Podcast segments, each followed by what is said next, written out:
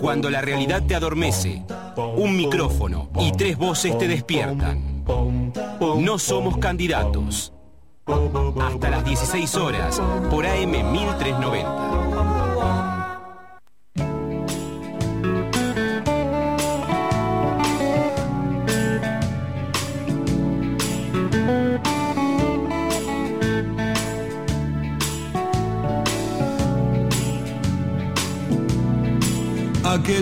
Días que viviste con tu soledad.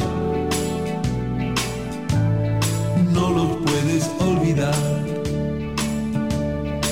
Ese momento en que la vida te ayudó a crear.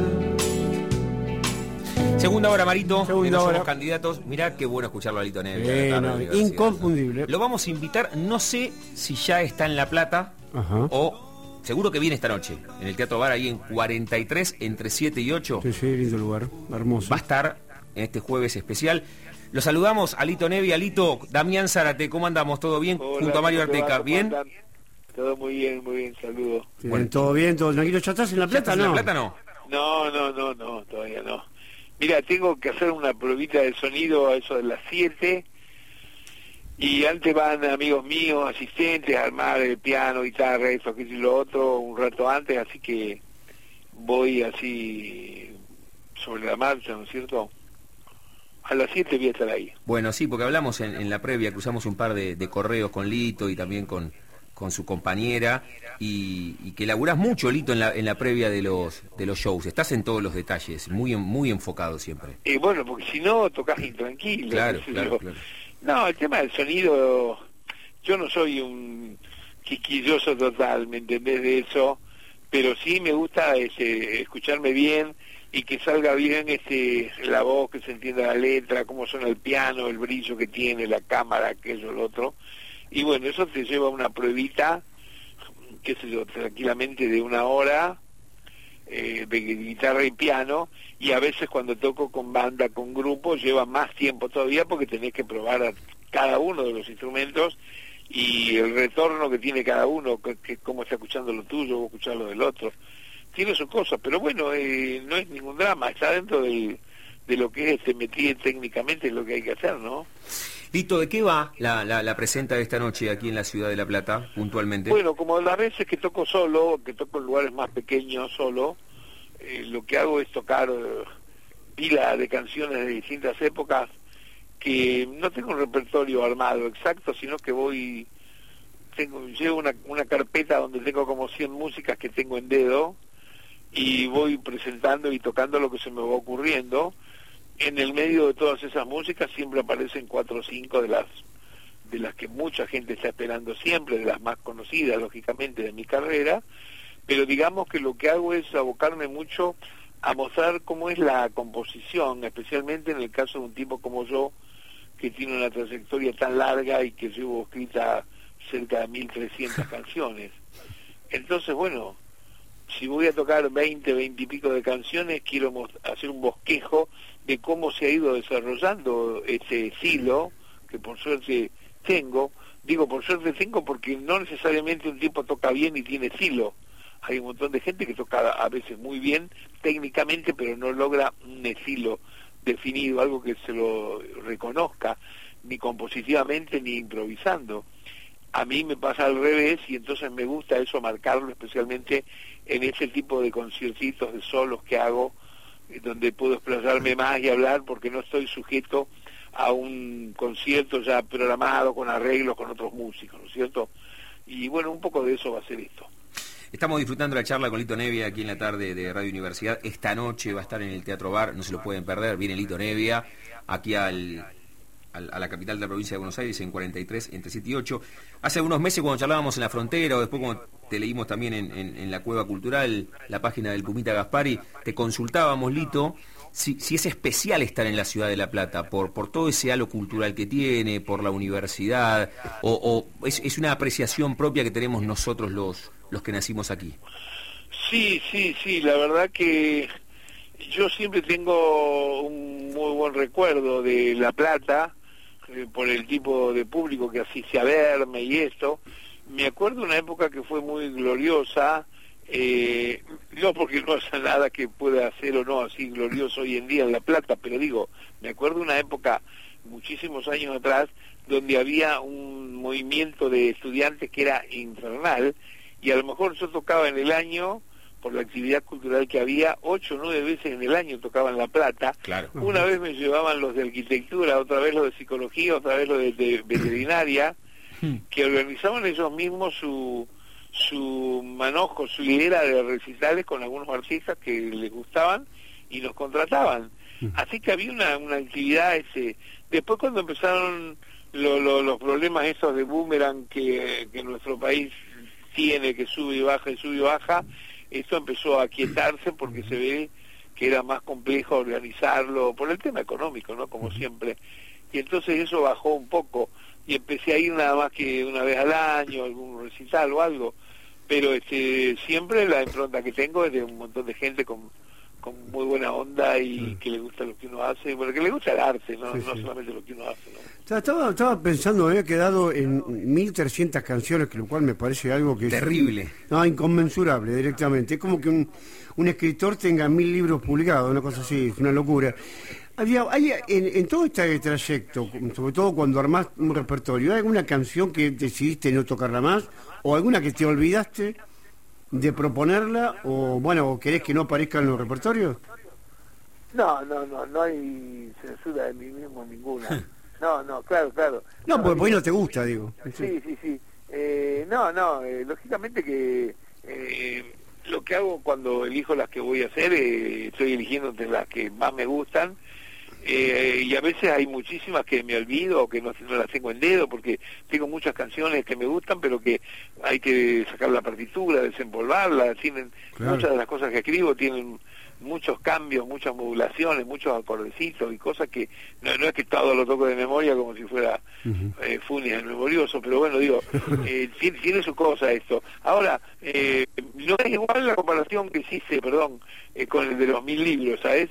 Porque el libro, por ejemplo, tiene un rigor que es distinto en el tiempo cronológico de realización. Totalmente. Eh, la, la música tiene esa cosa dentro de todas las artes, tiene esa cosa milagrosa, digo yo, que es tracción a sangre. Claro. Es decir, vos haces una canción que dura dos minutos, no sé, está contratando un silabio yeah, yeah, yeah, y la gente se desmayó.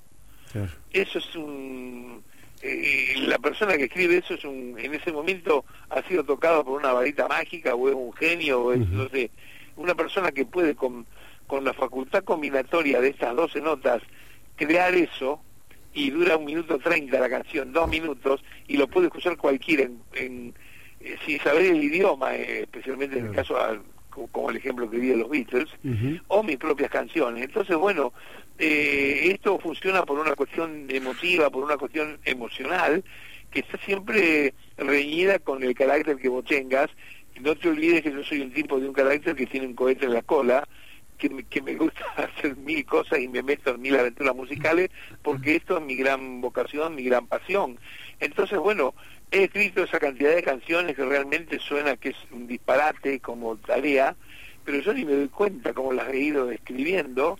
eh, y, cuando las menciono es como tiempo dedicado a- de la vida de uno a eso. Para nada las hago como diciendo, che, mirá qué canchero que soy, que yo hice 1300 y vos hiciste 20. La cantidad acá no significa absolutamente nada. Por supuesto sí significa una vida dedicada a una cosa que vos amás y que pones toda tu corazón y toda tu cabeza. A lo mejor de las 1300 canciones hay 50, digamos, para decir un número, que le gustan a, a mucha gente en- de distinta raza. Eso ya es un premio infernal, ¿no? Estamos hablando con Lito Nevia, aquí en No Somos Candidatos, en el aire de universidad. Viene esta noche, de hecho está viniendo rumbo a la capital de la provincia de Buenos Aires. Se da puerta a las 8 de la noche, el show es a las 9, ahí en el Teatro Bar, reitero, en, en 43, entre, entre 7 y 8. Y, me quedaba con esto que, que decía de las, o lo que te preguntaba Mario recién, Lito, esto de las mil, 1300 canciones, ¿no? Y que vos decías, bueno, no- no tiene que ver con, con la cantidad, sino con el tiempo que has puesto y le has dedicado gran parte de tu vida a la música. Claro, que es un gusto personal, pero también es un destino que tuviste la posibilidad de cumplir. Yo me acuerdo cuando yo era muy chico que empecé a escribir las primeras canciones en Rosario, yo las primeras canciones, yo tenía 12, 13 años. Era muy raro también en esa época, y creo que hoy en día también, que un chico de 12, 13 años escribe canciones. Entonces no existía en ese momento en mi familia ni en ningún lado que a eso se le llamara compositor, autor entonces mi viejo decía, cantar, venía alguien a la pensión donde vivíamos y él mostraba orgulloso las cosas que yo hacía y, me decía, ese cantar esa que inventaste anoche. Inventaste. Siempre hablábamos, claro, siempre hablábamos de que era un invento, porque era una ocurrencia que uno le había pasado. No existía que uno dijera, che, esta canción además se puede, no sé, el día de mañana registrar esa ahí, cobrar los derechos, viajar por el mundo, ganar guita. No existía ese pensamiento para ir desarrollando esa tarea. Entonces, bueno, yo me crié de esa manera.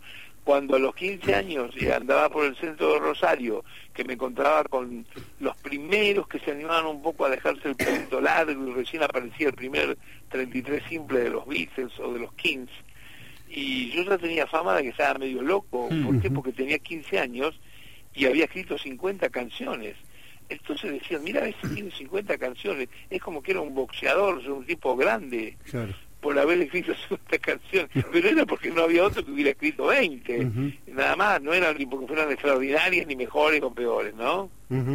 Te saco un, segundito de la música, si me permitís, Lito, y hablarle al, al, Lito de Día más comprometido, más... este bueno, un hombre que también siempre tuvo su, su militancia, sus convicciones, ¿Cómo, ¿Cómo estás viendo este cambio de gobierno? Si tenés esperanza en el nuevo gobierno, cómo repasás incluso... Si canta, bien, si canta bien sus canciones Alberto Fernández, ¿no? Si canta, bueno, eso también, claro, podemos hacer un... No, mira, yo estoy, estoy con la esperanza que creo que están la mayoría de los argentinos, este, bueno, de, que cambien las cosas, este, yo creo que estos cuatro años han sido muy duros, y, y mirá que me excluyo, me excluyo a nivel social, a nivel posibilidades, porque tengo una carrera muy larga y toco por todo el mundo cuando quiero, o sea que siempre vivo bien, no un lujo, vivo bien, estoy bien, pero yo sé cómo ha sufrido y sufre tanta gente por el tema económico, esto me parece que ha sido una cosa eh, extremosa, una locura lo que ha ocurrido estos cuatro años, pero bueno, ahora viene otro cambio, me gustaría que se pudiera desplazar muy de a poco esa cosa tan absurda que crearon que se llama la grieta. Eso me parece una cosa este, asquerosa, repugnante realmente, eh, hacer que se dividan los argentinos. Eh, yo vengo de una generación que estoy acostumbrado eh, desde Rosario, imagínate, que si sos de News o de Central, y después a mis 13 años aparecieron de los Beatles y también era si te gustan los Rolling o los Beatles. Digo, estoy acostumbrado a que hay en la Argentina siempre dos bandos de un montón de cosas, pero nunca había una cosa tan tremenda como esta de, de la grieta y el odio que despliegan la gente.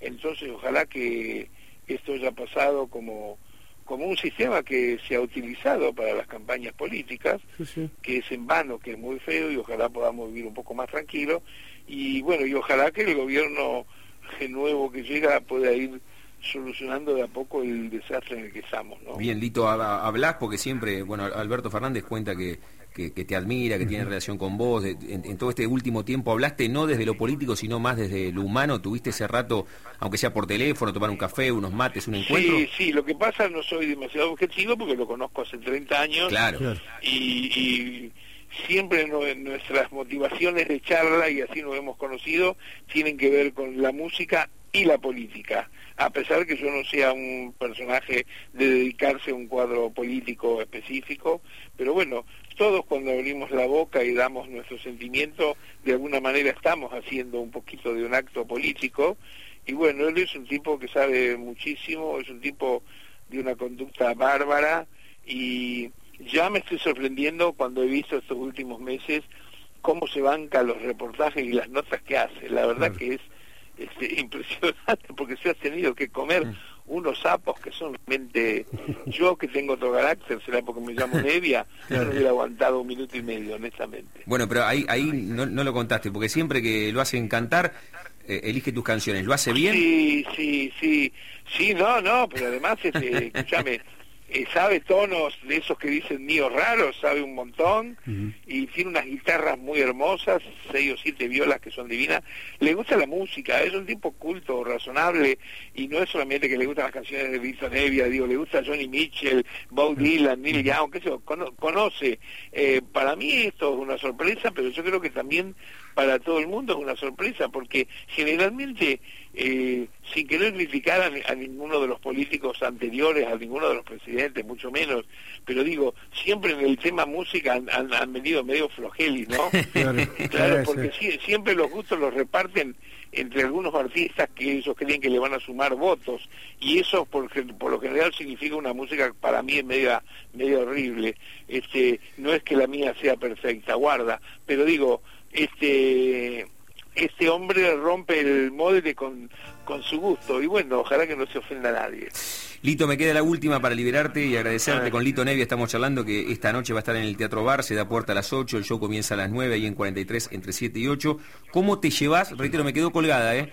¿Cómo te llevas con las nuevas plataformas, con Spotify, con YouTube? Porque lo, lo, manejan también ahí personas que están cercanas a vos, pero vos le das bola, te gusta esto de sacamos una canción, ya no está el concepto completo de un disco, ¿cómo te llevas vos con eso? No, no, no, yo no le doy ese bolilla a esto de la canción sola, yo sigo pensando en que lo que entrega el músico es un álbum que, ok, puede estar en vinilo, puede estar en MP3, puede estar en CD, puede estar en las plataformas digitales, puede estar que te lo mande por WeTransfer, no importa, conozco todas y uso todas, pero digo, para mí la, la obra sigue siendo ser un disco, un álbum, un LP, un CD completo. Ahora, nosotros, nuestro material de Melopea, mi disco personal y las otras cosas que producimos, que, eh, que hemos hecho también antes, están todas en las plataformas digitales porque tenemos un buen contrato con una firma europea que nos representa en todos esos lugares.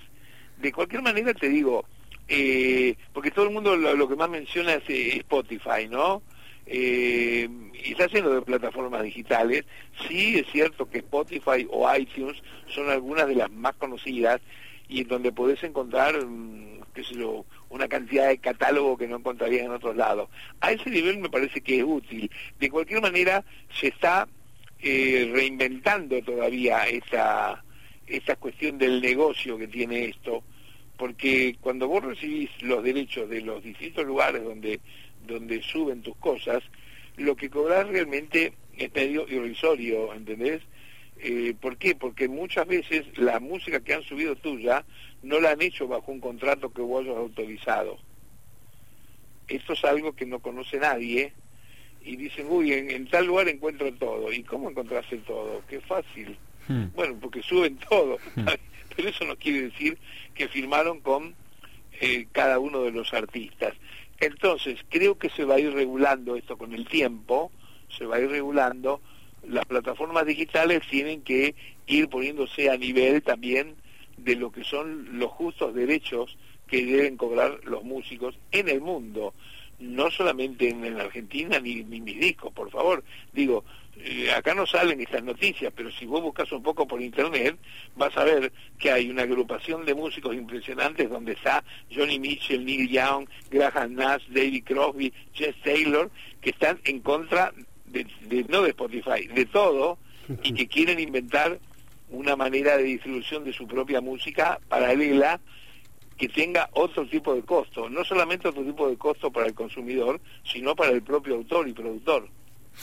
Entonces digo, esto se está tratando de solucionar, no en nuestro país, acá en ese, en ese aspecto todavía estamos en el Far West, ¿no? Mm, mm. Pero quiero decir, esto es lo que está ocurriendo en el mundo y cuando se vaya legislando, si es que, que sucede esto, me parece que va a ser positivo para todos, para los que explotan comercialmente la música y para los que la escriben, ¿no? Lito, gracias por este rato, por la generosidad de todo este año, por, la charla que tuvimos hace algún tiempo en la frontera, por tu pluma en, la cueva y el mejor de los shows esta noche aquí en el Teatro Bar en 43 entre 7 y 8. ¿Con qué tema de tu último disco te gustaría cerrar esta charla? Elegilo vos. Ay, qué sé yo, no sé. Ese que estaban pasando está bueno, ¿eh? Tu alma te acompañará. Bueno, cerramos con eso. Lito, a la noche nos conocemos por personalmente. Un abrazo enorme. Un abrazo. Un abrazo. Lito Nevia, aquí en No Somos Candidatos.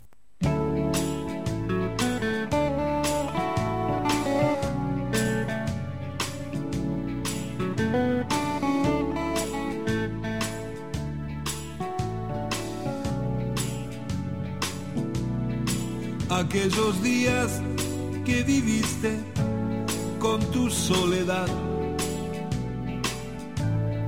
No los puedes olvidar. Ese momento en que la vida te ayudó a crear. No lo podrás olvidar. Cuando el amor te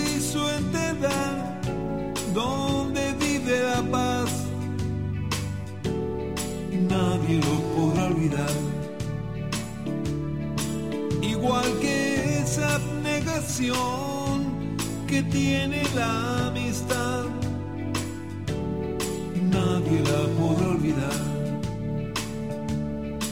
El tiempo aquel en que tu hijo comenzó a crecer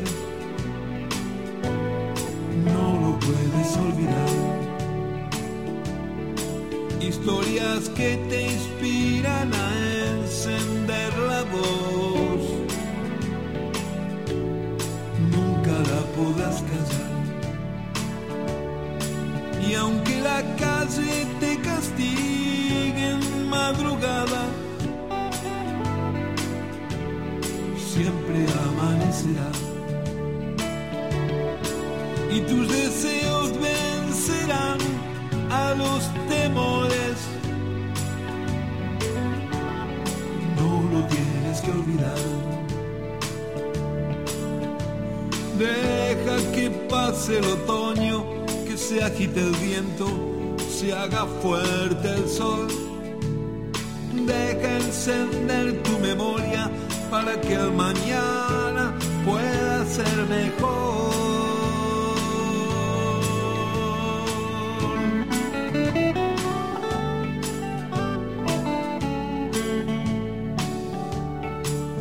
aquellos sueños forjaron tus ideas. Nadie los podrá olvidar. Solo será incierto el destino para todo aquel que no sepa recordar. Siempre habrá luz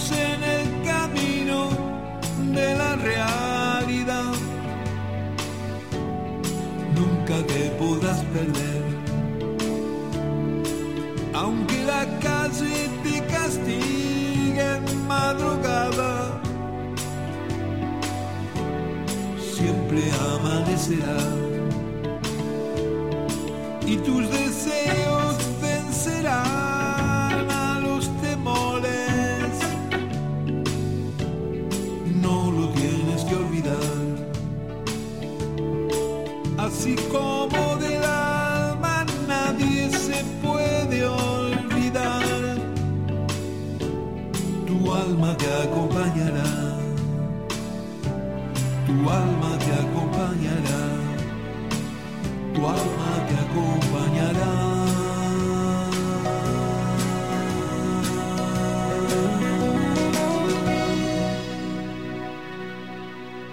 No somos candidatos. Por AM 1390.